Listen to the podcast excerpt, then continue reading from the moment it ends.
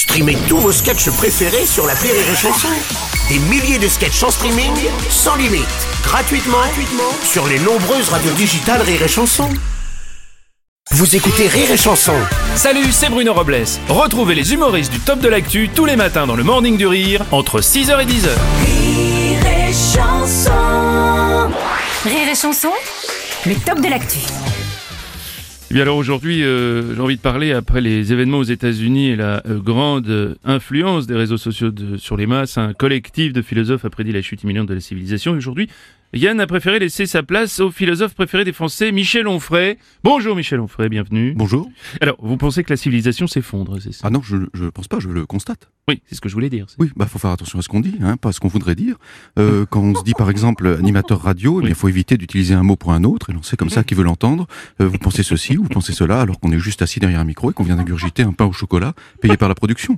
C'est pas contre vous, hein, tout le monde est comme ça. Oui, Euh, quand on parle de, de la fin de la civilisation intelligente, c'est assez facile à constater. On mange des pains au chocolat, on met des pantacours, euh, on entre au Capitole, on écoute Ariel Dombal, Matt Pokora chante Claude François dans des concerts de 2h30 sans entracte.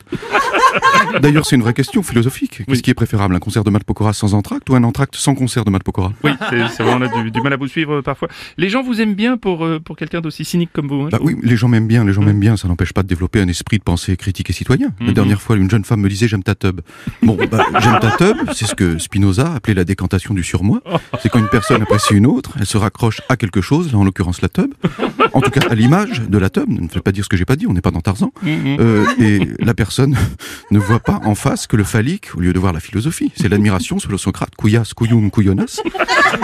Alors, si on passe cette étape, euh, si on s'arrête à ce que Kant appelait la barrière de l'atome, hein, on fait comme tout le monde.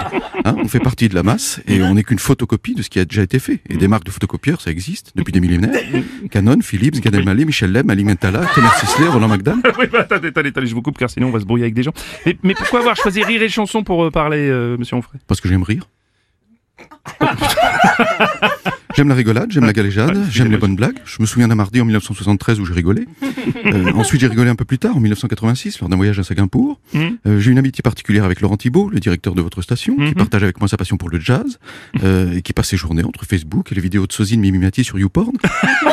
C'est son choix, ça n'est pas le mien, c'est son choix. C'est ce que Freud appelait le sexum diatica, à savoir je suis patron, donc je veux mettre mon sexe dans de petites choses. Là, en l'occurrence, des Sozine Mimimati pour, pour paraître plus grand et plus haut. Bon, j'ai du mal à voir le rapport avec la fin de la civilisation quand même. Le euh, rapport, il monsieur est simple, il est Ah, très simple. Il faut pas croire qu'on est des petites têtes. Le rapport, c'est que de sottises en idiotie, on va finir par retourner à l'état de tétard. Vous savez, l'évolution, c'est simple, hein, l'évolution. On était une cellule vivante, ensuite nous étions poissons, puis des bras ont poussé, puis on est arrivé sur le sable, on a enculé un lézard qui est monté dans un arbre. Ça a fait un singe, puis ça a fait l'homme. Bah, attendez, monsieur Onfray, quand même, c'est plus compliqué que ça l'évolution quand même. Bah oui, mais je schématise. Ouais, bah, La chute d'une espèce résine dans ses torts. Hein, je, suis, je suis à peu près sûr que les dinosaures eux-mêmes étaient des gens respectables qui, à un moment donné, ont regardé Cyril Hanouna, ont commencé à condamner tout et n'importe quoi, et à dire qu'un T-Rex n'avait pas le droit de se maquiller en raptor sous peine d'être accusé de racisme, qu'on ne pouvait plus imiter l'accent créole des ptérodactyles de peur de se prendre un procès. Euh, non, pour faire plus simple, je dirais qu'on est dans une situation que Spinoza, Kant et Alain appelaient la rhétorique de l'amalgame. C'est compliqué, c'est-à-dire ça? On est dans la merde grave, mon frère. Ah, là, je comprends mieux. Merci, euh, Michel Onfray, merci, merci beaucoup. prie. Merci, merci. Et merci à Yann Stock, c'est son top de l'actu.